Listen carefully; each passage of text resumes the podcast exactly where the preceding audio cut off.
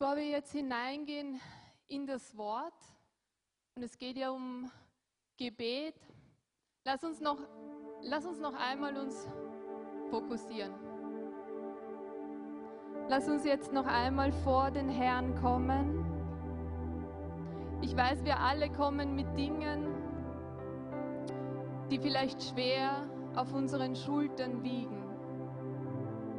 Aber ich glaube, dieser Gottesdienst und diese Zeit auch, in der wir sind, in dieser Gebets- und dieser Fastenzeit, das ist auch eine Zeit, wo wir einfach so vor Gott kommen können und wo wir diese Dinge auch, die in unseren Gedanken sind und die so schwer auf uns lasten, wo wir merken, dass wir Lösungen brauchen, dass wir Durchbrüche brauchen. Das ist eine Zeit jetzt, wo wir das hinlegen können. Und ich möchte euch ermutigen, bevor wir in das Wort hineingehen, lass dich vom Heiligen Geist jetzt berühren. Lass dich vom Heiligen Geist berühren. Vater Herr, ich danke dir. Ich danke dir, Herr, dass wir jetzt nochmal und noch vertieft in deine Gegenwart kommen können. Herr, wir laufen in deine Arme. Wir laufen dir entgegen. Wir laufen in deine Gegenwart. Und während wir laufen, fallen diese Dinge, die so schwer auf unseren Schultern lasten, diese Lasten von uns. Während wir in deine Gegenwart laufen und in deine Arme laufen, werden Ketten gesprengt und werden Dinge gelöst in unserem Leben. Heiliger Geist, ich danke dir, dass du jetzt da bist, Herr, und dass du dich bewegst und dass du ausgehst von deiner Kraft und von deiner Liebe in jedes Herz. Und ich möchte dich ermutigen, dass du jetzt dein Herz öffnest und dass du dich ausstreckst und dass du Gott sagst, dass du Gott dem Vater sagst, ich möchte mehr von dir. Ich möchte dich kennenlernen. Ich möchte noch tiefer in deine Liebe hineintreten. Ich möchte nicht nur knöcheltief in deiner Liebe gehen, sondern ich möchte knietief in deiner Liebe gehen. Ich möchte, dass deine Liebe bis zu meinen Hüften reicht und dass ich vollkommen beginne, in deiner Liebe zu schwimmen. Im Namen Jesu, im Namen Jesus setze ich das frei in jedem einzelnen Leben. Diese Liebe Gottes, die nicht nur für manche vorbehalten ist, sondern die für jeden da ist, für jeden Sohn und für jede Tochter Gottes und auch für die, die es noch werden möchten. Im Namen Jesus setze ich das jetzt frei.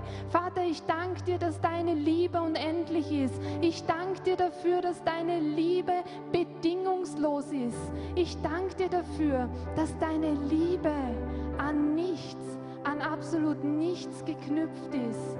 Und ich danke dir dafür, dass deine Liebe die Mauern unserer Herzen überwindet. Im Namen Jesu, Korabasei, Oshabarabasan.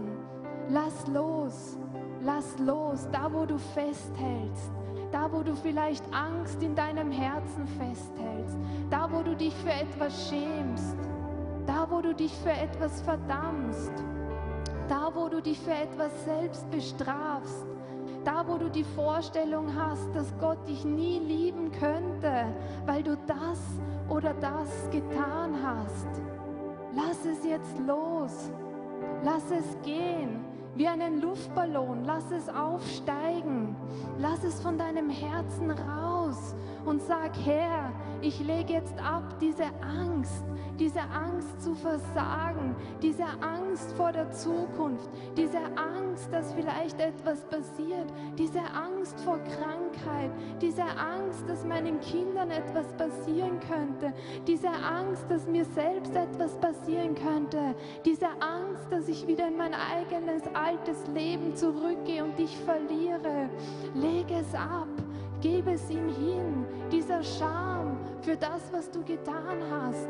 Leg's vor seinen Füßen hin, diese Verdammnis, die du dir selbst aufbürdest, davon, dass du Dinge vielleicht nicht schaffst oder dass du sie vielleicht nicht gut genug schaffst oder dass du vielleicht nicht wie diese Person bist oder wie diese Person bist. Lass es los, sag ihm jetzt, ich leg dir's hin.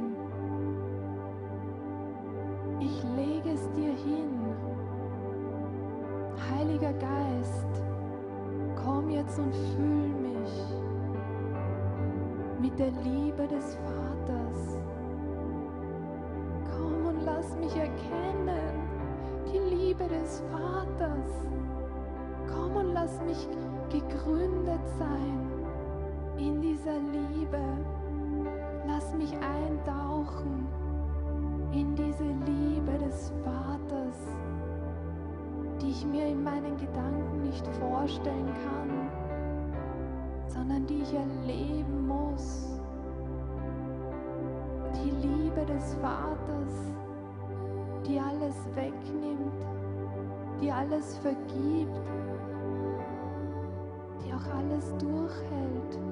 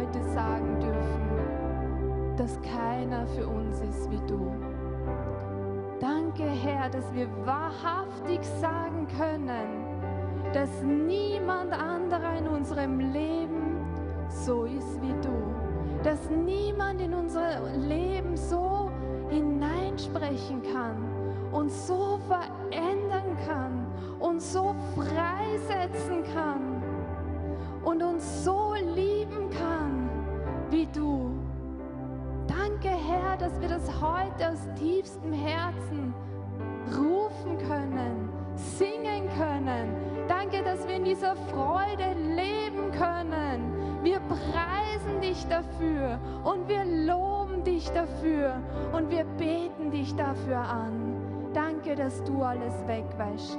Danke, dass du in unserem Leben alles reinwäscht und dass wir wissen dürfen, dass wir von dir angenommen sind. Im Namen Jesu. Amen und Amen. Danke, Herr. Danke, Vater. Gebet ist Beziehung. Gebet ist ist eine Beziehung zwischen dir und zwischen dem Vater. Und ich würde es noch ein bisschen weiter sozusagen oder ich würde es noch etwas mehr sagen. Ich würde sagen, effektives Gebet. Effektives Gebet ist eine Beziehung. Effektives Gebet ist eine Beziehung zwischen dir und dem Vater. Es ist nicht mal, also nicht einmal so, dass unbedingt aus der Beziehung das Gebet kommt oder dass, wenn wir die Beziehung haben, wir gut beten, sondern es geht so viel tiefer. Gebet ist nicht nur ein, ein geistliches Werkzeug, das wir einsetzen, wenn wir etwas brauchen oder wenn wir etwas wollen. Fasten ist so ein, so ein Werkzeug, das wir so punktuell einsetzen um einfach unseren Fokus zu schärfen, um einfach Klarheit zu bekommen oder Durchbrüche zu bekommen. Aber Gebet ist eine Beziehung. Gebet ist eine Beziehung zwischen dir und dem Vater. Und wisst ihr, das Gute an einer Beziehung ist, dass man lernen kann darin. Man kann lernen darin zu wachsen. Man kann lernen, die Beziehung zu führen. Man kann lernen, die Beziehung zu verbessern. Und deswegen heißt es in Lukas 11.1, Jesus hatte unterwegs Halt gemacht und gebetet. Darauf bat ihn einer seiner Jünger, Herr, lehre uns beten. Jesus ist gegangen und er hat Halt gemacht und er hat gebetet und einer seiner Jünger ist gekommen und hat gesagt, Herr, lehre uns zu beten. Und wisst ihr was, ich habe diesen Vers in meinem Leben so oft gelesen. Und wie ich mich vorbereitet habe, ist es mir so, wie wenn es mir eingeschossen wäre. Ja? Und ich habe mir überlegt, wer spricht denn da zu Jesus? Wer spricht denn da? Wer sagt denn da, Herr, lehre uns beten? Das ist einer seiner Jünger. Und wisst ihr was? Diese Jünger waren nicht Männer, die, die nicht wussten, wie man betet. Das waren Männer, das waren strenggläubige Juden, orthodoxe Juden, die sind aufgewachsen mit Gebet. Eine der Säule des Judentums ist Gebet. Die haben ihr Leben lang gebetet. Die wussten, was Gebet eigentlich ist. Die wussten, wie man betet. Die sind aus einem Hintergrund gekommen, der voll war mit Gebet. Und trotzdem haben sie zu Jesus gesagt, lehre uns zu beten. Sie haben nicht zu Jesus gesagt, lehre uns diese Wunder zu tun, die du tust. Oder lehre uns Kranke zu heilen. Oder lehre uns ähm, zu predigen, so wie du predigst. Oder Dämonen auszutreiben. All das haben sie noch nie in ihrem Leben gemacht. Und diese Dinge konnten sie nicht. Aber beten haben die Männer eigentlich gekonnt. Sie wussten eigentlich, was Gebet ist. Und trotzdem haben sie gesagt, Herr, lehre uns zu beten. Und das hat mir irgendwie, das hat mich ein bisschen nachdenklich gemacht. Und dann habe ich das so in meinen Gedanken in den breiteren Kontext gegeben und habe mir gedacht, okay, was haben diese Männer gesehen an Jesus und an seinem Gebetsleben, was für uns vielleicht, wenn wir nicht so direkt mit Jesus hier auf Erden gehen, was wir vielleicht nicht so als erstes, was uns nicht so als erstes in, in, Augen, in die Augen sticht oder was wir nicht sofort sehen. Und dann habe ich mir gedacht, eine Sache, die im, im Leben von Jesus wirklich heraussticht, ist seine Beziehung zum Vater.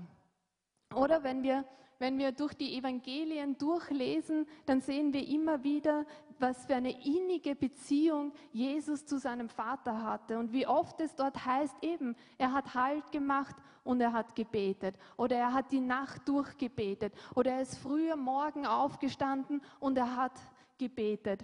Ähm, und wir sehen das und auch in seinen Aussagen kommt es immer wieder raus, welche Beziehung er eigentlich zum Vater hat. Und so sagt er zum Beispiel in Johannes 5,19, und da spricht Jesus und er spricht eben in der dritten Person über sich und er sagt, ich sage euch, der Sohn kann nichts von sich selbst aus tun. Er tut nur, was er den Vater tun sieht. Was immer der Vater tut, das tut auch der Sohn. Und in Vers 30 heißt es, von mir selbst aus kann ich nichts tun. Auch dann, wenn ich urteile, höre ich auf den Vater. Und mein Urteil ist gerecht, weil es mir nicht um meinen eigenen Willen geht, sondern um den Willen dessen, der mich gesandt hat. Der Sohn kann nichts von sich selbst aus tun. Wir wissen, dass Jesus genauso menschlich war wie wir. Er war 100% Mensch, er war aber auch 100% Gott. Aber er hatte diese menschliche Seite. Er hat genau mit den Dingen gekämpft, mit denen wir auch kämpfen. Er hat, ähm, er hat mit Versuchung, er hat Versuchung äh, erlebt in seinem Leben, auch wenn er nie der Versuchung nachgegeben hat und gesündigt hat. Aber er hat sie auch in seinem Leben. Das heißt, er, er kannte diese menschliche Seite. Und diese menschliche Seite sagt, ich kann nichts tun. Ich kann von mir selbst aus nichts tun. Ich kann nichts. Und ich, und ich würde sagen, wenn wir das so lesen, dann würde ich dann noch so als Zusatz sagen, ich kann von mir aus nichts tun, was Ewigkeitswert hat. Wir als Menschen, wir können ganz viel tun, oder? Vor meinem Haus entsteht gerade eine Riesenuniversität und ich denke mir jeden Tag, pff, was die da schaffen, ist Wahnsinn, ja. Ähm, aber die Dinge, auf die es wirklich ankommt, diese Sachen mit Ewigkeitswert. Jesus war sich dessen so bewusst, dass er nichts tun kann ohne den Vater, dass er diese Beziehung, diese innige Beziehung zum Vater braucht, dass er schauen muss, ähm, was der Vater sozusagen tun möchte, was der Wille des Vaters ist. Und dessen war er sich bewusst. Und deswegen hat er auch immer wieder, ich glaube, in diesen Zeiten, wo Jesus diese ganz innige Beziehung hatte, diese innigen Zeiten mit, mit Gott, also wir würden es nennen stille Zeit, ja? also seine Gebetszeit sozusagen, da hat er diese, ähm, da hat er neu erkannt, was ist denn das Herz Gottes? Was will denn der Vater wirklich von mir? Was will denn der Vater, was ich tue, wo ich hingehe, was ich sage, mit wem ich interagiere und so weiter? Und er hat seine Prioritäten wieder klar gekriegt. Und darum sage ich, Gebet ist auch mit Gott sprechen, aber Gebet ist so viel mehr. Gebet ist eine Beziehung. Und ähm, Gebet ist, den Vater kennenzulernen. Gebet ist, ähm, dich selbst in der Gegenwart Gottes kennenzulernen. Dich selbst, deine Gedanken, deine Gefühle vor den Vater zu bringen und es kennenzulernen. Gebet ist zu lernen, den Heiligen Geist zu hören und mit dem Heiligen Geist zu wandeln. Und wisst ihr, was Gebet meiner Meinung nach noch ist und was wir bei Jesus sehen? Gebet ist Genuss. Gebet ist Genuss. Oder?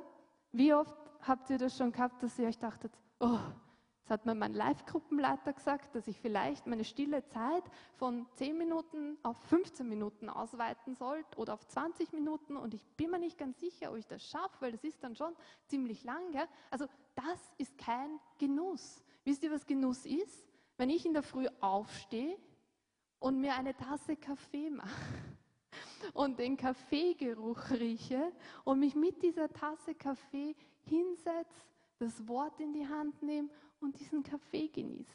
Und dann komme ich so in dieses, oh, das ist Genuss für mich. Ja? Für dich ist Genuss vielleicht durch den Wald zu gehen, ja? ein, ein Vollbad zu nehmen, keine Ahnung. Ja? Aber diese Freude, die in dem steckt und dieses, wisst ihr, wo man sich einfach komplett entspannt ja? und wo man auch Kraft schöpft. Ja?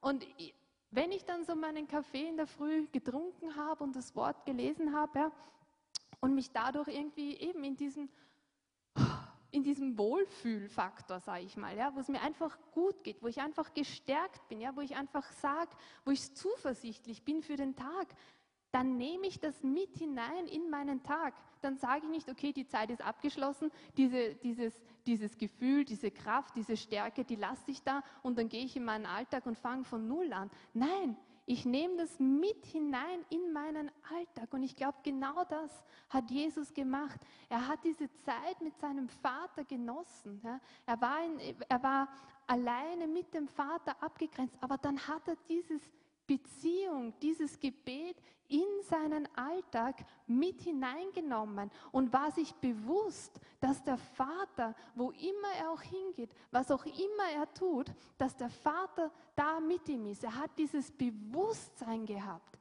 Er ist wo immer, zu wem auch immer er hingegangen ist, was auch immer passiert ist, in welcher Situation er auch immer war, er hatte dieses Bewusstsein, der Vater ist mit mir. Und ich glaube, das ist einer der Gründe, warum Paulus dann schreibt, der hat das nämlich, glaube ich, auch erlebt.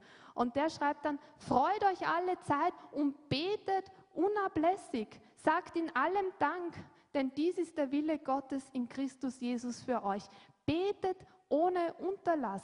Wir können nicht jede Minute unseres Tages physisch beten, aber wir können wandeln in diesem Verständnis und in dieser Offenbarung, dass Gott mit mir ist, wo immer ich bin, wo immer ich hingehe. Und wisst ihr was? Wenn wir dann ein Gebet sprechen oder einfach mit Gott sprechen, dann drücken wir damit unser Vertrauen aus, dass Gott wirklich mit mir im Alltag ist. Ganz viel meiner persönlichen Gebetszeit findet genau so statt. Ich habe meine stille Zeit in der Früh, wo ich meinen Kaffee trinke und, und das Wort lese, Aber wenn ich dann für irgendjemand bete, dann passiert das wahrscheinlich am Weg zur U-Bahn oder ähm, in der Straßenbahn oder wo auch immer ich bin, weil ich einfach dieses Bewusstsein mit mir habe. Der Vater ist sowieso da. Ja? Der Vater geht sowieso mit mir. Ja? Und ich brauche nicht immer, oh heiliger Gott, ja, ähm, ich komme jetzt vor dir und ich gehe in die Fürbitte für den oder den, sondern ich kann einfach sagen, Herr, ich bitte dich, segne die und die Person, weil ich weiß, die kämpft jetzt gerade und ich, ich, ich bete, dass du in diese Situation hineinkommst und im Namen Jesu spreche ich da Freiheit aus oder was auch immer. Im Namen Jesu spreche ich Heilung in diese Person hinein. Im Namen Jesu segne ich die Person, die mir gegenüber in der Straßenbahn sitzt, weil die schaut gerade traurig aus oder was auch immer. Aber dieses Bewusstsein, das hatte Jesus in seinem Alltag, dass der Vater da ist. Und, ähm, und er hatte noch eine zweite Sache dadurch. Er hatte ein Verständnis seiner eigenen Identität und seiner eigenen Autorität dadurch. Und auch das drückt er immer wieder aus, indem er sagt, zum Beispiel in Johannes 5,20, denn der Vater hat den Sohn lieb und zeigt ihm alles, was er tut. Ja, der Sohn wird noch viel größere Dinge tun, weil der Vater sie ihm zeigt. Dinge, über die ihr staunen werdet. Denn der Vater hat den Sohn lieb. Das war Jesus Identität. Er wusste, dass er geliebt ist vom Vater Egal was er tut, egal wo er hingeht, egal was passiert, in dem ist er gewandelt. Und dadurch konnte er dann sagen, der Sohn wird noch viel größere Dinge tun, weil der Vater sie ihm zeigt, weil der Vater ihn den Rücken stärkt, weil der Vater mit ihm ist. Deswegen hat der Sohn Autorität. Er hat verstanden das Prinzip von Vaterschaft und von Sohnschaft. Und, dieses, ähm, und das hat er immer wieder gestärkt bekommen in seiner Beziehung, in diesem Gebet, das er gelebt hat. Und da sind jetzt diese Jünger, ja, um den Kreis zu schließen, da stehen jetzt diese Jünger, die mit der Muttermilch großgezogen worden, also mit Gebet in, in, in der Muttermilch eigentlich empfangen haben ja, ähm, und, und nichts anderes ihr Leben lang getan haben und sich gedacht haben, der kommt aus dem gleichen ähm, kulturellen Hintergrund, der kommt aus dem gleichen ähm, geistlichen, spirituellen Hintergrund, ja, aber wenn der betet, hat das andere Auswirkungen, da passieren andere Dinge, als wie wenn wir beten. Ja, und ich weiß es nicht, aber ich glaube mal, dass die gar nicht so oft jetzt so im Kreis gestanden sind und mit Jesus gemeinsam gebetet haben, sondern die haben einfach die Auswirkungen von Jesus Gebetsleben in, seinem, in, in ihrem Leben und in seinem Leben gesehen. Und wisst ihr, ich habe so eine Person in meinem Leben. Ja? Ähm, wo ich sehe die Auswirkungen ihres Gebetslebens in meinem Leben, in ihrem Leben und mit der Person bete ich fast nie gemeinsam. Und wenn ich mit ihr gemeinsam bete, dann ist es manchmal sogar enttäuschend, weil ich mir denke, es ist so simpel. Also es ist einfach so simpel und es passieren trotzdem so große Dinge. Aber ich weiß, wenn ich zu der Person sage, du bitte bet für mich, dann ist es manchmal fast so, dass ich spüren kann, ja, wenn sie für mich betet, weil ich merke, dass sich in mir was tut oder weil ich merke, es tun sich was in, in, in, in meinen Umständen und so weiter. Ja. Und wisst ihr, was das in mir auslöst? Lehre mich zu beten, bitte, zeig mir, wie du dahin gekommen bist. Führe mich diesen Weg, weil wenn ich irgendwann mal groß bin, dann möchte ich so sein wie du. Genau das löst es in mir aus und ich glaube, das hat es auch in den Jüngern ausgelöst. Die haben etwas in Jesus gesehen und haben so sich danach gesehnt, in so einer Autorität zu wandeln, in so einem Verständnis davon, wie geliebt er ist. Ja? Und ähm, und dass sie einfach zu ihm gekommen sind und gesagt haben, Jesus, lehre uns zu beten. Und was hat Jesus gemacht? Er hat sie gelehrt zu beten.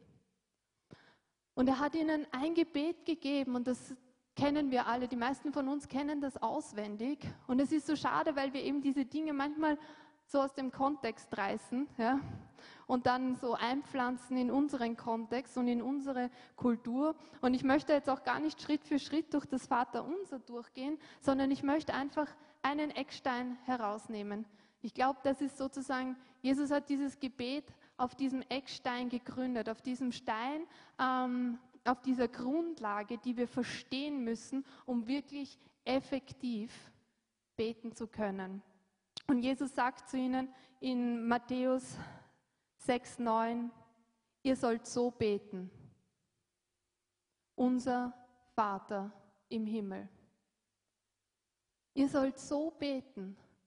Unser Vater im Himmel. Und wir haben das wahrscheinlich unzählige Male gebetet. Und für uns ist es so, ja, das wissen wir eh, oder? Das haben wir ja sowieso. Ähm, das wissen wir eh, dass das unser Vater ist, der im Himmel ist. Aber wisst ihr was? Für diese Männer war das eine Revolution. Weil die kommen aus einem Kontext, wo man das Wort, wo man den Namen Gottes nicht einmal aussprechen darf. Wo Gott so fern ist, dass man nicht einfach zu ihm hingehen kann und einfach in seine Gegenwart kommen kann, ohne dass man einen Vermittler hat, ohne dass da ein Priester ist, der sich vorbereitet, der sich reinigt, der Opfer bringt, der Taten bringt, um überhaupt da in diese, in diese Gegenwart Gottes hineinzukommen. Das ist der ein Gott, der weit weg ist, der fern ist, wo man nicht selbst hingehen kann. Und jetzt sagt Jesus zu denen, so sollt ihr beten, unser Vater im Himmel. Aber, ich glaube, die sind dort gestanden und haben sich gedacht, was? Was redet der da? Vater? Das ist ein ferner Gott. Wie können wir zu diesem Gott, wie, wie, wie, wir, sind, wir sind nicht rein, wir sind nicht sauber, wir sind Sünder, wir können nicht zu diesem Gott kommen. Und was macht Jesus da? Er nimmt diesen fernen Gott, der ähm, den man Ehre erweisen muss und dem man Respekt zollen muss und für den man eigentlich, wo man eigentlich sich selbst reinigen muss und selbst ähm, sozusagen mit dieser Werksgerechtigkeit nur dann zu ihm kommen kann und er macht ihn plötzlich ganz nah. Er gibt, einen, er gibt ihnen eine Figur, denen man genauso Respekt zollen muss, denen man, der man genauso in Ehrerbietung kommen muss, dem Vater, aber die plötzlich ganz, ganz nah ist. Und wo ein Vater, stellt euch vor, ein Kind, ein Kind, das im Dreck spielt, ein Kind, das im Schlamm spielt, ein Kind, das im Sand spielt und ganz schmutzig ist und dann plötzlich den Vater sieht. Was wird dieses Kind tun? Es wird einfach loslaufen und in die Arme des Vaters laufen, oder? Und der Vater wird es umarmen und der Vater wird es nehmen und hochheben und sich freuen über dieses Kind. Ja? Das Kind überlegt sich nicht zuerst, vielleicht muss ich mich noch reinigen, vielleicht war ich noch nicht gut genug, vielleicht habe ich noch irgendwas, sollte ich noch, weiß ich nicht, mich, mich duschen, mich waschen, mich umziehen, dann kann ich zum Vater kommen. Er gibt ihnen genau dieses Bild, dass Gott ein Vater ist dass Gott kein ferner Gott ist, sondern dass Gott ein ganz naher Gott ist und dass diese Beziehung, die bis jetzt so extrem kompliziert war, dass diese Beziehung, die bis jetzt eigentlich mit Verdammnis einhergegangen ist, eine Beziehung, die mit Strafe und Belohnung einhergegangen ist, eine Beziehung, die mit Taten einhergegangen ist, eine Beziehung, wo man selbst sich erst reinigen musste, dass man hingehen konnte, hat er ganz ganz simpel gemacht, oder? Ich weiß nicht, wie es bei euch ist, aber ich habe eine relativ gute Beziehung zu meinen Eltern, würde ich sagen, und diese Beziehung ist ganz simpel. Zu denen kann ich kommen im Trainingsanzug, ungeschminkt, die Haare wild. Ich habe einen Schlüssel zu ihrem Haus. Ich kann hinein. Ich kann, wenn ich müde bin, ein, ein Nickerchen in ihrem Bett machen. Ich kann mich auf die Couch setzen. Ich kann den Kühlschrank aufmachen, was zu essen rausnehmen. Ich kann ihr Auto benutzen. Ich kann, ähm, ich kann sogar was mitnehmen, wenn mir was gefällt aus dem Haus. Ja. Das ist einfach komplett unkompliziert, ganz simpel. Und manchmal gibt es tiefere Gespräche und manchmal gibt es einfach ganz oberflächliche Gespräche. Aber es ist nichts, wo ich mir überleg, darf ich das jetzt, darf ich das jetzt nicht, soll ich jetzt, soll ich jetzt nicht, ich weiß nicht, ja, bin ich zu früh, bin ich zu spät, keine Ahnung oder so. Nein, es ist ganz simpel. Und genau das macht Jesus hier mit den Jüngern. Und wir gehen für uns in unserem Kontext, ja, verstehen wir das gar nicht, aber für die, die hat das aus ihren Grundfesten gehoben. Das hat ihr Weltbild komplett verändert dass Jesus ihnen Gott als Vater präsentiert. Und ich weiß, wir hier denken uns ganz oft, ja, das wissen wir ja eh. Das ist ja für uns eh ganz klar. Das hören wir ja eh ständig. Aber wisst ihr was? In meinem eigenen Leben bemerke ich immer wieder mal, dass mein Vaterbild so ein bisschen ein Twist noch hat. Ja? Ich habe, während mich vorbereitet bin, hat mir der Heilige Geist ein Bild gegeben. Stellt euch vor, du hast, du hast eine Leinwand, auf der man malen kann. Und auf dieser Leinwand ist das Bild eines, sagen wir, Vaters, ja, weil wir beim Thema sind. Das Bild eines Vaters, eines perfekten Vaters gemalt und es ist schön eingerahmt. Ja? Kann sich das jeder vorstellen? Und jetzt hast du aber ein zweites Bild über dieses Bild gespannt, so dass du das Bild darunter nicht siehst. Und genauso war das bei den Jüngern. Die hatten einfach dieses, dieses falsche, dieses, oder für sie nicht einmal falsch, aber sie hatten dieses andere Gottesbild vor ihnen. Und Jesus geht hin und reißt das runter und reißt das weg, ja? reißt dieses obere Bild weg und darunter scheint dieses Vaterbild durch. Ja? Und man sieht es schon, aber was passiert? Es bleiben so Fetzen hängen. Ja? Weil wenn man sowas runterreißt, dann bleiben so Fetzen hängen. Und die überdecken so ein bisschen immer wieder dieses Vaterbild. Und ich glaube, genauso ist es in unserem Leben auch. Wir haben schon eine Vorstellung von dem Vater. Wir haben schon so ein Bild. Aber hin und wieder hängen dann noch so Fetzen von, von diesem alten Bild, das wir hatten bevor wir Gott als Vater mehr und mehr kennenlernen. Und wir müssen uns immer wieder bewusst machen, wo sind denn noch so solche Fetzen in meinem Vaterbild? Ja?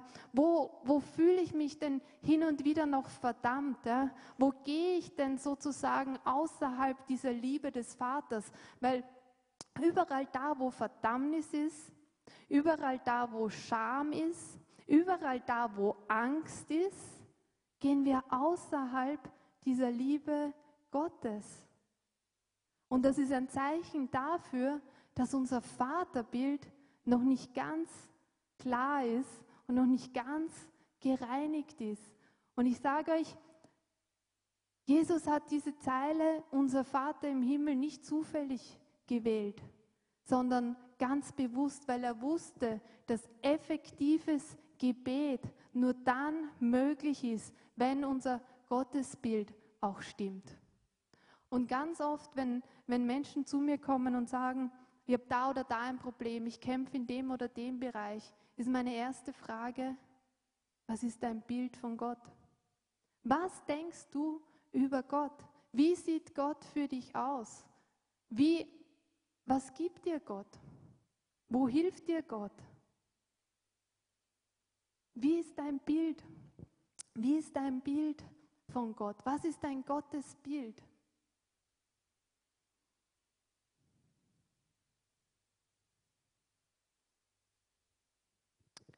Und Jesus, wir haben gesagt, Jesus ist 100% auch Mensch gewesen. Und er selbst hat an diesem, an diesem Vaterbild gearbeitet. Er selbst hat immer wieder diese Bestätigung gebraucht. Und Gott gibt sie ihm auch. Gott gibt ihm auch immer wieder diese Bestätigung. Und wir sehen, eine davon ist während seiner oder nach seiner Taufe. Jesus Taufe findet am Anfang seines Dienstes statt. Bis dahin hat er eigentlich noch nichts Großartiges oder Außergewöhnliches gemacht, oder? Er war so eigentlich im Schatten von allem anderen, von seinem Alltag und bei der Taufe, da ist er gerade so aus diesem Schatten seines Alltags hervorgetreten. Aber er hat noch kein Wunder getan, er hat noch niemanden geheilt, er hat noch niemanden irgendwie zu Gott geführt, er hatte noch keine Jünger, er hatte noch gar nichts. Und da sagt sein Vater zu ihm, und das lesen wir in Matthäus 3:16, in dem Augenblick, als Jesus nach seiner Taufe aus dem Wasser stieg, öffnete sich über ihm der Himmel und er sah den Geist Gottes wie eine Taube auf sich herabkommen. Und aus dem Himmel sprach eine Stimme, dies ist mein geliebter Sohn, an ihm habe ich Freude. Dies ist mein geliebter Sohn, an ihm habe ich Freude. Ich habe jetzt schon Freude an ihm. Er hat noch gar nichts gemacht. Er ist nicht einmal noch aufs Kreuz gegangen oder hat sonst irgendwas gemacht und Gott sagt, ich habe Freude an ihm. Ich, er ist mein geliebter Sohn und wisst ihr was? Das Bild des Vaters ist eigentlich ein Bild für die bedingungslose Liebe. Und deswegen sagt Jesus, er ist euer, euer Vater im Himmel, weil da einfach bedingungslose Liebe von Gott für euch ist, so wie es für seinen Sohn war. Und diese Bestätigung, die er da bekommt, die Jesus da bei seiner Taufe bekommt, bevor er noch irgendetwas gut gemacht hätte, die erneuert er immer wieder und immer wieder in dieser Beziehung, die er mit seinem Vater hat. Immer wieder in diesen Gebetszeiten, in diesen intensiven ähm, Zeiten mit dem, mit dem Vater wird diese Bestätigung, dieses Ja, das über ihn ausgesprochen ist, dieses Ja, das über sein Leben ausgesprochen ist, dieses Ja, du bist wertvoll, Ja, du bist einzigartig gemacht, Ja, genau dich liebe ich, Ja, genau du bist mein Sohn, das erneuert er immer wieder, weil er weiß, seine menschliche Seite braucht das. Er braucht diese Bestätigung, er braucht dieses Ja. Und jetzt sagst du vielleicht, ja, aber ich bin ja nicht der Sohn Gottes, ich bin ja nicht Jesus und in meinem Leben hat sich noch nicht der Himmel geöffnet und in meinem Leben ist noch keine Stimme gekommen, die gesagt hätte, ähm, ich bin sein geliebter Sohn oder ich bin seine geliebte Tochter. Und dann kann ich dir sagen, nein, wahrscheinlich nicht. Und wahrscheinlich wird es vielleicht auf die Art und Weise auch nie passieren. Aber wisst ihr, was das Ja des Vaters in deinem Leben ist? Das Ja, das er ausgesprochen hat über deinem Leben, diese Bestätigung seiner bedingungslosen Liebe, was ist das in deinem Leben? Das ist Jesus Christus.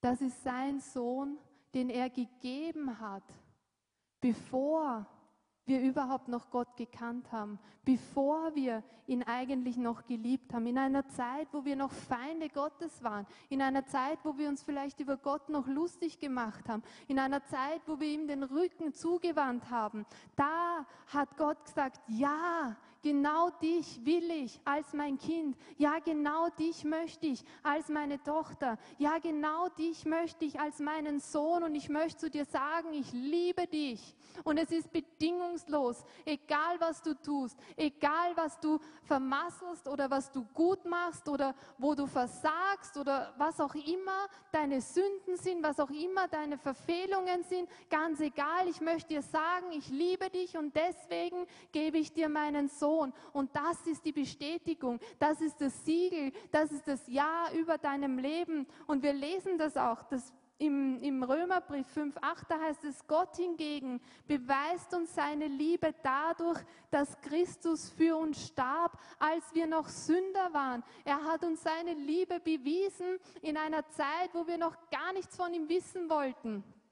Da hat er gesagt, ich spreche ein Ja über deinem Leben aus. Und Johannes 3,16 sagt, denn Gott hat der Welt seine Liebe dadurch gezeigt, dass er seinen einzigen Sohn für sie hergab, damit jeder, der an ihn glaubt, das ewige Leben hat und nicht verloren geht. Das ist das Ja über deinem Leben. Das ist das Ja. Das ist die Bestätigung, dass er dich liebt. Und überall da, wo noch Verdammnis ist, überall da, wo noch Angst ist, überall da, wo noch Scham ist, überall da, wo du wo du dir noch nicht sicher bist, wo Unsicherheit da ist, ob du wirklich geliebt bist. Lass den Heiligen Geist da hineinsprechen. Tritt hinein in seine Liebe. Tritt hinein in seine Liebe. Wisst ihr, das ist auch eine ganz bewusste Entscheidung, die wir treffen, wo wir sagen, Herr, ich glaube daran und ich nehme diese Vaterschaft an von dir. Ich nehme sie an. Ich entscheide mich dazu, dass du mein Vater bist und dass du mich bedingungslos liebst. Und das sehe ich daran, wenn ich auf dieses Kreuz schaue. Wenn ich da hinschaue, dann weiß ich, dass über meinem Leben ein Ja ausgesprochen ist dann weiß ich, dass über meinem Leben diese Bestätigung steht, dass Gott mich liebt. Und wisst ihr was, wenn er euch geliebt hat zu einer Zeit, wo ihr noch nichts von ihm wissen wolltet, wie kann er sich dann in einer Zeit, wo du dich ihm zugewandt hast und zu seinem Sohn oder zu seiner Tochter wurdest, dann plötzlich von dir abwenden, dich verdammen, dich bestrafen oder sonst irgendetwas, nicht mit dir zufrieden sein, nicht mit dir glücklich sein?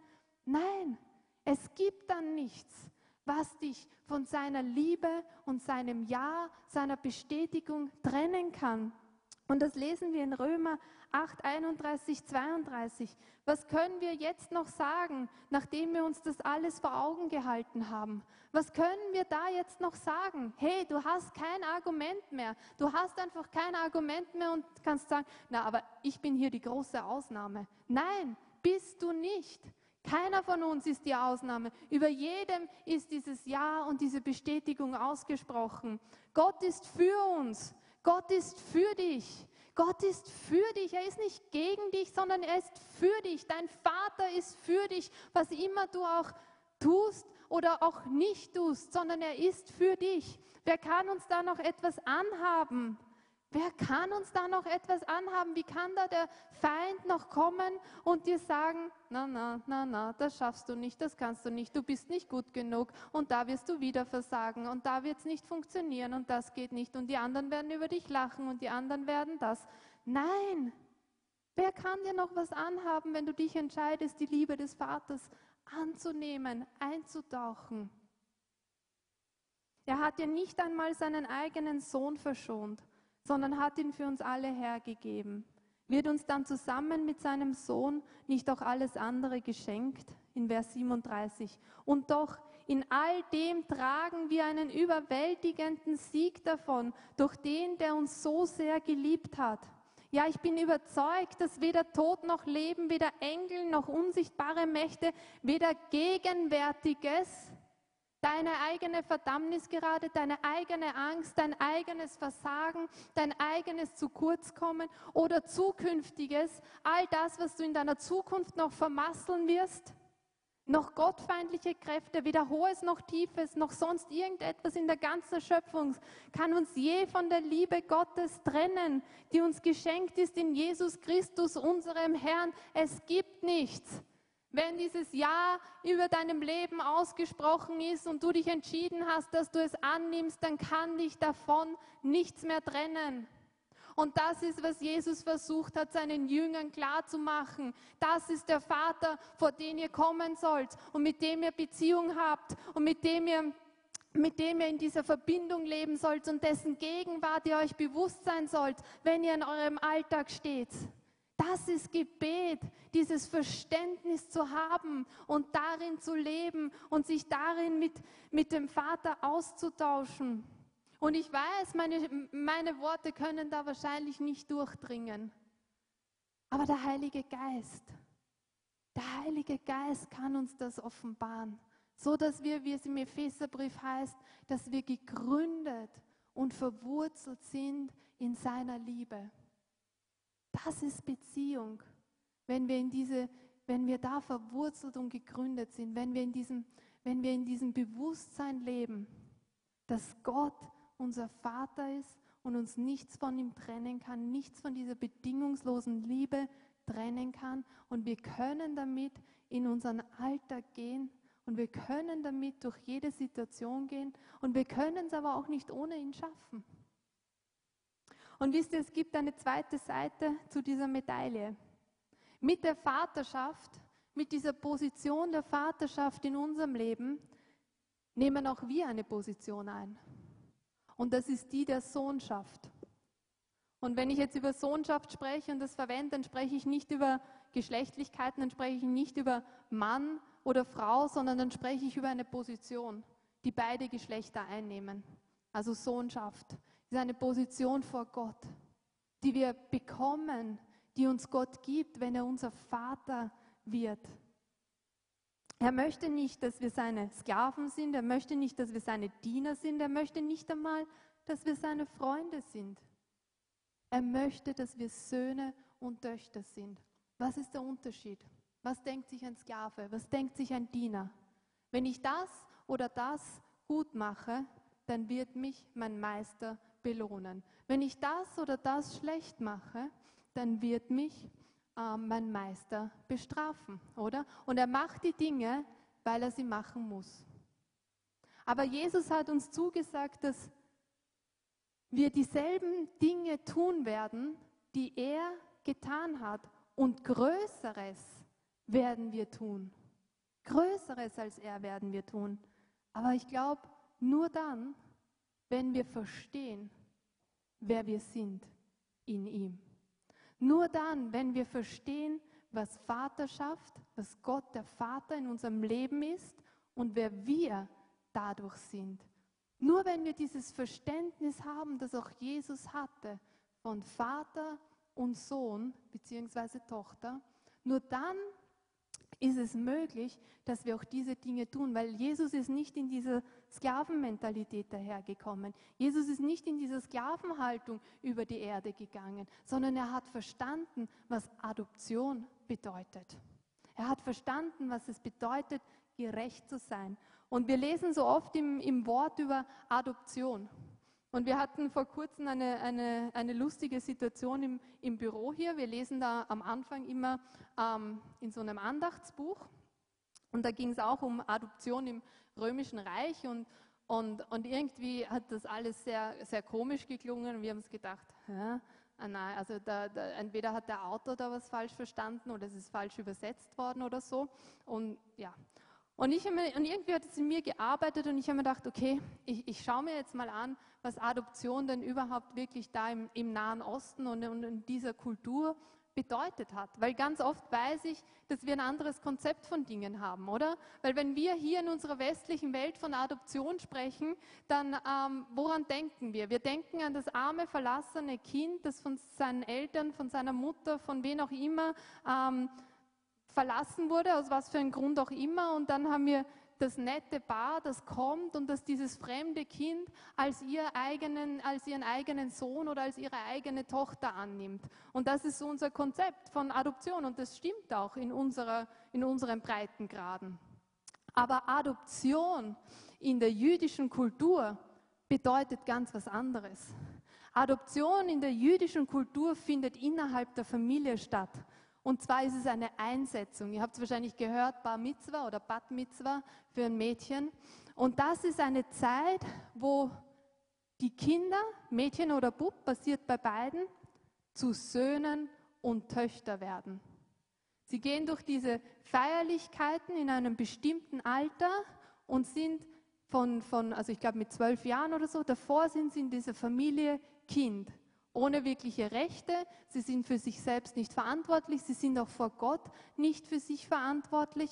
Und wenn sie aber dann durch dieses sozusagen Adoptionsverfahren, durch diese Adoption, durch diese Bar Mitzwa gegangen sind, sind sie am Ende Söhne und Töchter in dieser Familie. Und das bedeutet, sie haben eine Rolle, eine Position der Verantwortung, der Selbstverantwortung. Sie sind für, ihre eigenen, für ihr eigenes Handeln verantwortlich vor Gott. Sie sind für ihr eigenes geistliches Leben verantwortlich vor Gott. Und das ist diese Adoption. Und genau das passiert aber auch mit uns. Sobald wir Jesus Christus als unseren Herrn und Erlöser annehmen und Gott zu unserem Vater wird, sind wir adoptiert.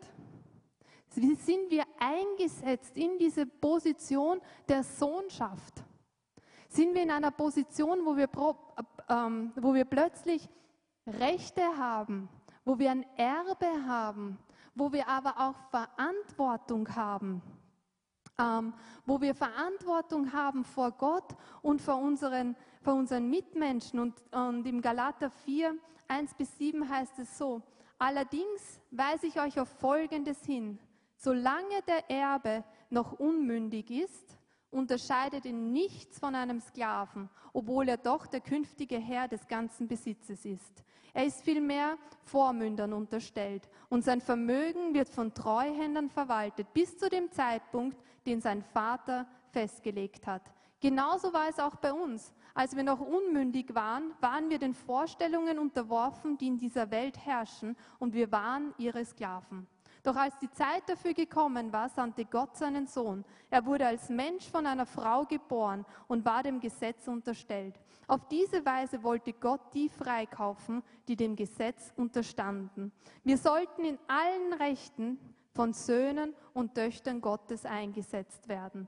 Weil ihr nun also seine Söhne und Töchter seid, hat Gott den Geist seines Sohnes in euer Herz gesandt, den Geist, der in uns betet und aber Vater ruft. Daran zeigt sich, dass du kein Sklave mehr bist, sondern ein Sohn. Wenn du aber ein Sohn bist, bist du auch ein Erbe. Gott selbst hat dich dazu bestimmt.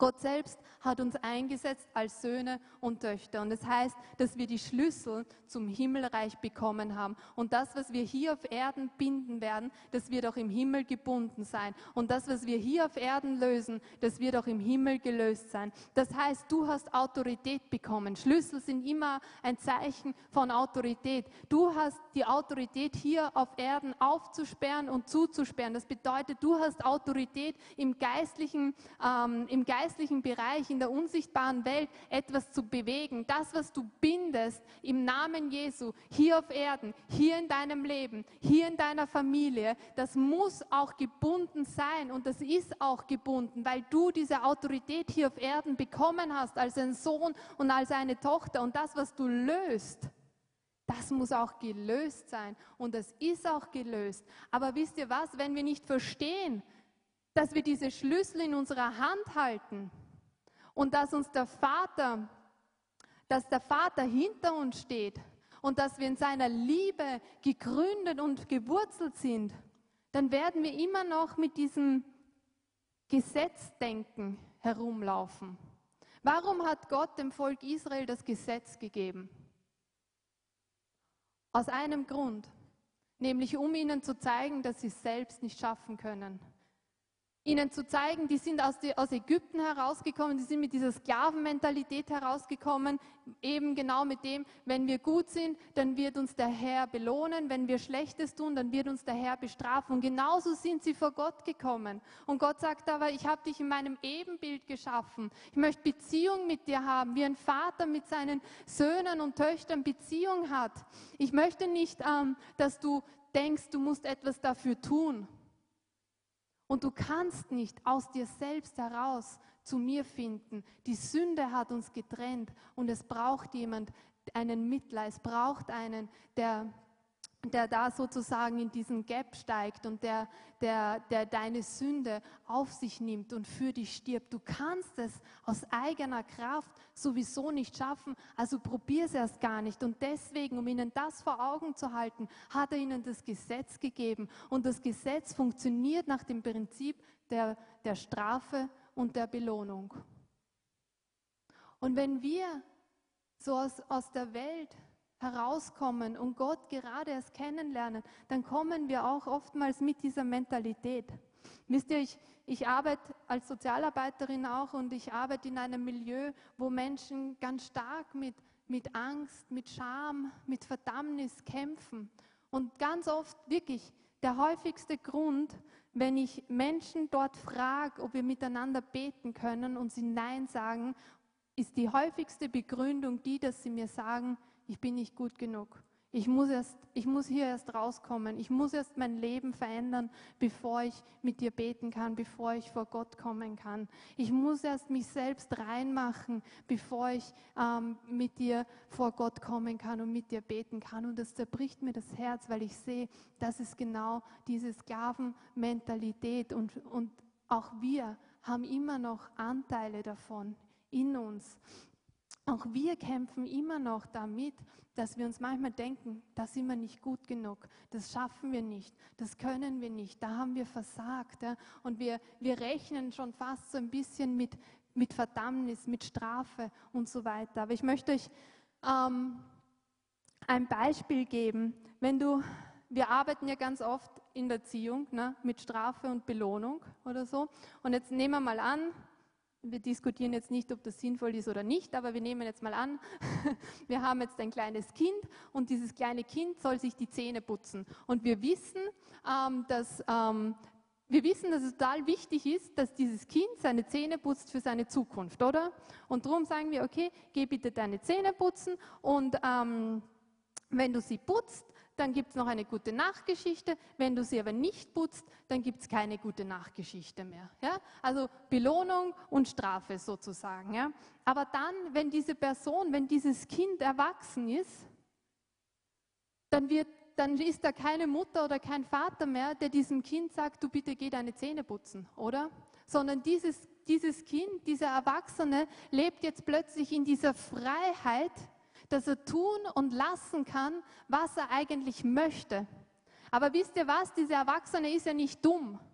Der weiß mittlerweile, was gut für ihn ist und weiß mittlerweile, was schlecht für ihn ist und wählt deswegen, dass er Zähne putzt jeden Abend. Aber er hätte all die Freiheit, dass er seine Zähne nicht putzt und dass er Süßes isst und dann schlafen geht. Aber wie gesagt, er ist ja nicht dumm, weil er weiß ja die Konsequenz. Und die Konsequenz ist nicht Strafe oder Belohnung. Die Konsequenz ist einfach, dass er Schmerzen hat ja? und dass er dann zum Arzt gehen muss. Und genau so ist es mit uns. Als Söhne sind wir in diese Freiheit hineingesetzt worden. Gott bestraft uns nicht mehr, wenn wir etwas nicht tun oder wenn wir etwas falsch machen oder wenn wir irgendwo versagen. Er hat uns in diese Freiheit hineingesetzt und diese Freiheit hat uns ermöglicht durch seine Gnade. Das ist die Gnade Gottes, die über uns liegt. Aber wisst ihr was?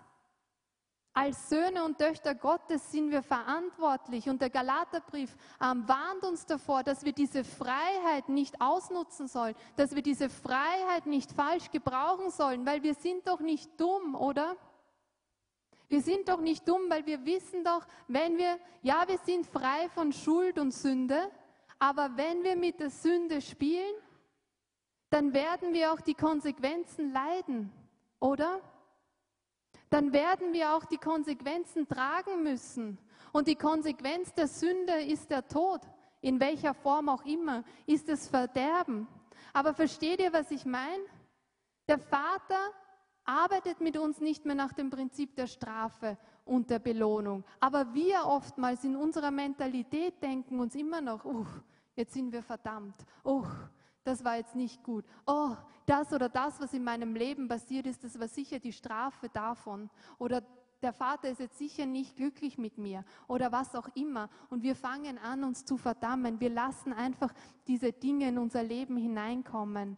Aber Gott arbeitet so nicht mehr mit uns, sondern wir sind in dieser Freiheit, wir sind in dieser Gnade, wo er uns vergeben hat, ähm, wo er unsere Sünde von uns genommen hat. Aber lasst uns nicht dumm sein. Lasst uns nicht mit der Sünde spielen. Denn die Konsequenz hat er nicht von uns genommen. Die Konsequenz von der Sünde, die tragen wir immer noch. Aber worauf ich hinaus war, war, dass wir diese Sohnschaft in unserem Leben haben. Und damit möchte ich jetzt schließen. Dass wir, dass wir diese Autorität in unseren Händen halten. Und du fragst dich jetzt, wo wir zum Schluss kommen, was hat das jetzt genau mit Gebet zu tun? Was hat das jetzt genau mit Gebet zu tun? Ich möchte noch einen Vers lesen in Jak oder eine, eine Stelle lesen in Jakobus 5, 13, 16. Leidet jemand unter euch, er bete. Ist jemand guten Mutes, er singe Psalmen.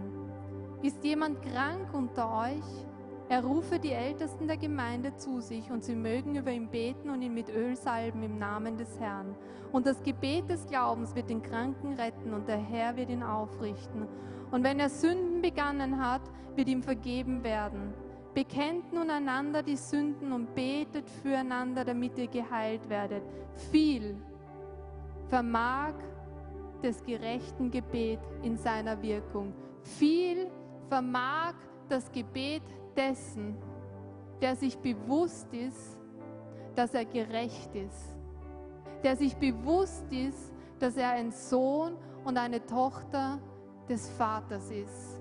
Viel vermag das Gebet den, dessen, der sich seiner Autorität bewusst ist. Und viel vermag das Gebet dessen, der weiß, dass ihn der Vater bedingungslos liebt, der in dieser konstanten Beziehung mit dem Vater ist. Wir haben begonnen damit, dass die Jünger gefragt haben, Herr, lehre uns zu beten, weil sie erkannt haben, da gibt es eine, einen Unterschied. In unserem Leben, wir beten und im Leben von Jesus, der auch betet. Und wir haben gesagt, Jesus hat ein Verständnis davon, was es bedeutet, einen liebenden Vater in seinem Leben zu haben. Er hatte ein Verständnis, eine Offenbarung davon, was bedingungslose Liebe ist. Und er hatte ein Verständnis und eine Offenbarung davon, was es bedeutet, ein Sohn des Vaters zu sein. Er hat verstanden, was für eine Autorität damit einherkommt. Und Jesus hat die Jünger gelehrt zu beten und hat gesagt, so sollt ihr beten, unser Vater im Himmel. Und hat ihnen damit ein neues Bild von Gott gegeben. Aber nicht nur ein neues Bild von Gott, sondern er hat ihnen auch ihre eigene Position gezeigt. Und hat gesagt, ihr seid nicht mehr länger Sklaven. Ihr seid nicht mehr länger die Diener Gottes. Ihr seid auch nicht mehr länger Freunde Gottes, sondern ihr seid adoptiert. Ihr seid eingesetzt in eine Position mit Privilegien. Das heißt, ihr seid eingesetzt in eine Position, wo ihr ein Erbe empfangen habt. Ihr seid eingesetzt in eine Position mit Autorität. Und ihr könnt in eurem Leben aufstehen und ihr könnt in eurem Leben zum Feind sprechen, ihr könnt in eurem Leben zu den Umständen sprechen, ihr könnt in eurem Leben aber auch einfach in diese liebende Beziehung mit dem Vater eintreten und mit ihm im Austausch sein. Und ich weiß,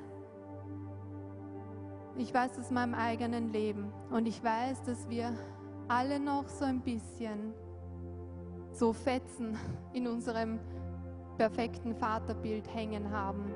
Und wenn du heute da bist und du sagst, ja, ich weiß in meinem Kopf, dass Gott mein Vater ist, aber ganz oft habe ich es hier nicht sicher. Ganz oft steige ich hinaus aus dieser Liebe und hinein in die Verdammnis. Ganz oft steige ich hinaus aus dieser Liebe und hinein in die Angst. Ganz oft steige ich hinaus aus dieser Liebe und hinein in die Scham. Und es hindert mich und es blockiert mich und es lässt mich nicht weiterkommen. Dann lade ich dich ein, dass du dir jetzt die Zeit nimmst. Du kannst nach vorne kommen, du kannst auch um Gebet bitten.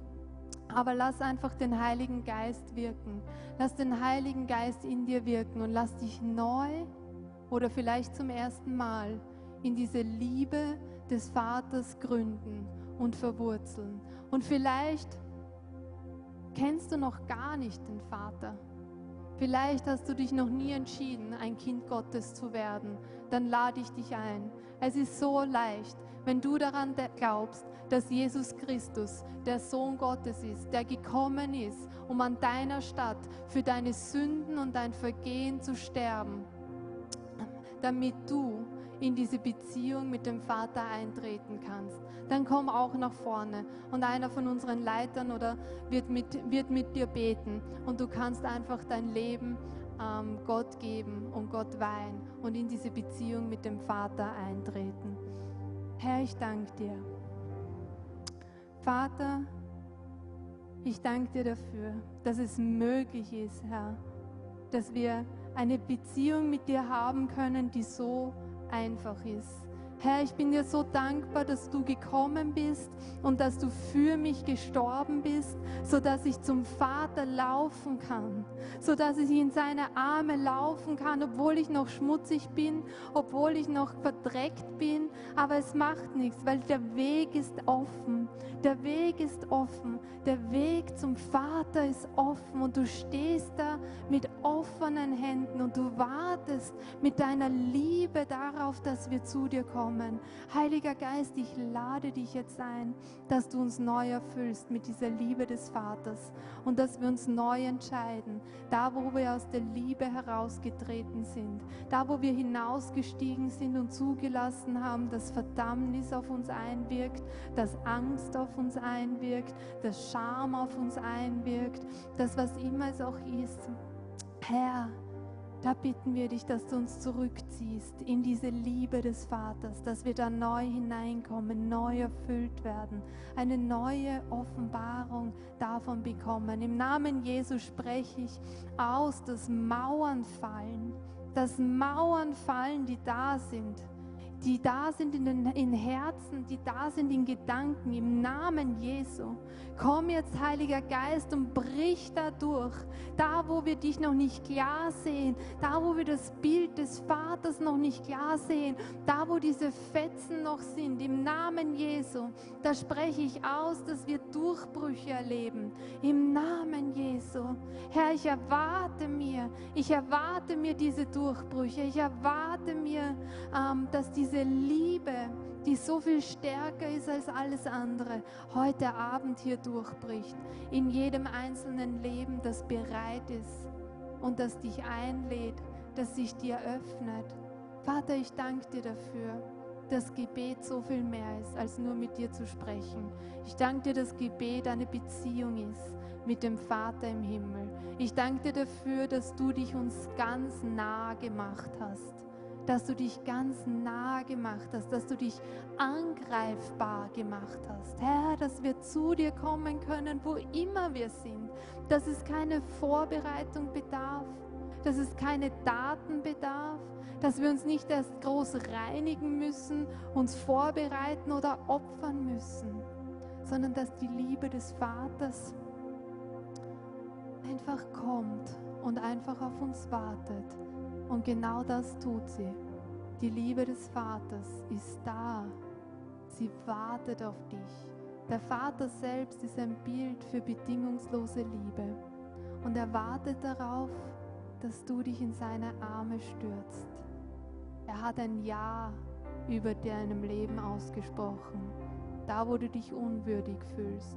Da, wo du dich klein fühlst.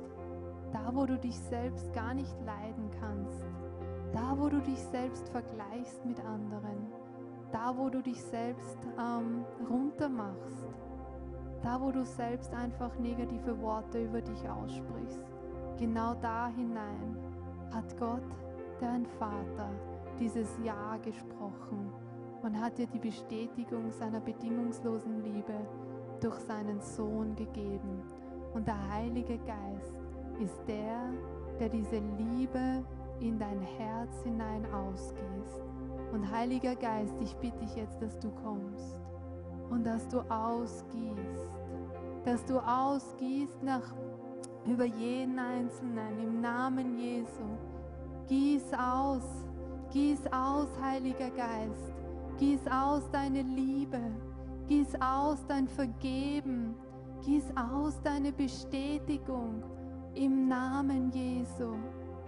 Vater, ich danke dir, dass wir uns fallen lassen können, dass wir uns fallen lassen können und nicht kämpfen müssen. Dort, wo wir gerade stehen und dort, wo der Sturm ist und dort, wo wir, wo wir eigentlich kämpfen, da können wir uns jetzt fallen lassen.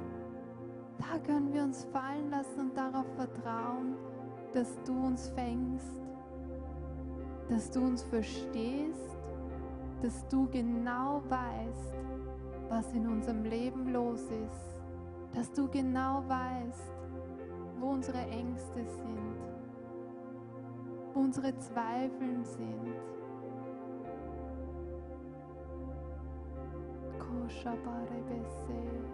Gieß aus, Heiliger Geist.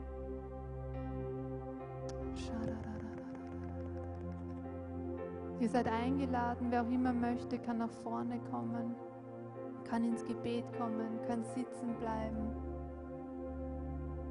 Aber bitte auch den Heiligen Geist, wenn du dir denkst, eigentlich habe ich ein sehr klares Bild vom Vater, dann bitte den Heiligen Geist, dass er dir vielleicht doch noch zeigt, wo Dinge gereinigt gehören, wo du noch einen klareren Blick brauchst so dass du einfach gefüllt werden kannst mit dieser Liebe. Dass du gefüllt werden kannst mit deiner Liebe. Und wenn du sagst, ich kenne den Vater noch gar nicht, aber ich würde ihn gern kennenlernen, ich würde mein Leben gern in seine Hand legen, dann komm doch nach vorne. Hab keine Scheu, sondern komm nach vorne und leg dein Leben vor Gott hin. Er ist da und er wartet auf uns. Bedingungslose Liebe heilt. Bedingungslose Liebe ist wie ein heilendes Öl, das über uns fließt, das über unsere Gedanken fließt, über unsere Emotionen fließt. Bedingungslose Liebe öffnet Gefängnisse, dort wo wir im Gefängnis der Unvergebenheit sitzen und nicht rauskommen. Da bringt diese bedingungslose Liebe alles in die richtige Perspektive. und öffnet diese Tür. Und wir können Vergebung aussprechen, weil wir erkennen, dass uns vergeben wurde.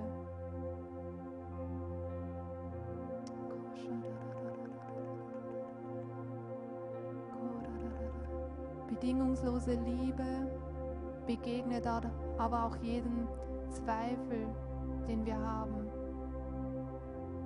Bedingungslose Liebe begegnet jeden Zweifel, den du vielleicht hast darüber, ob deine Zukunft besser wird, ob deine Situation besser wird.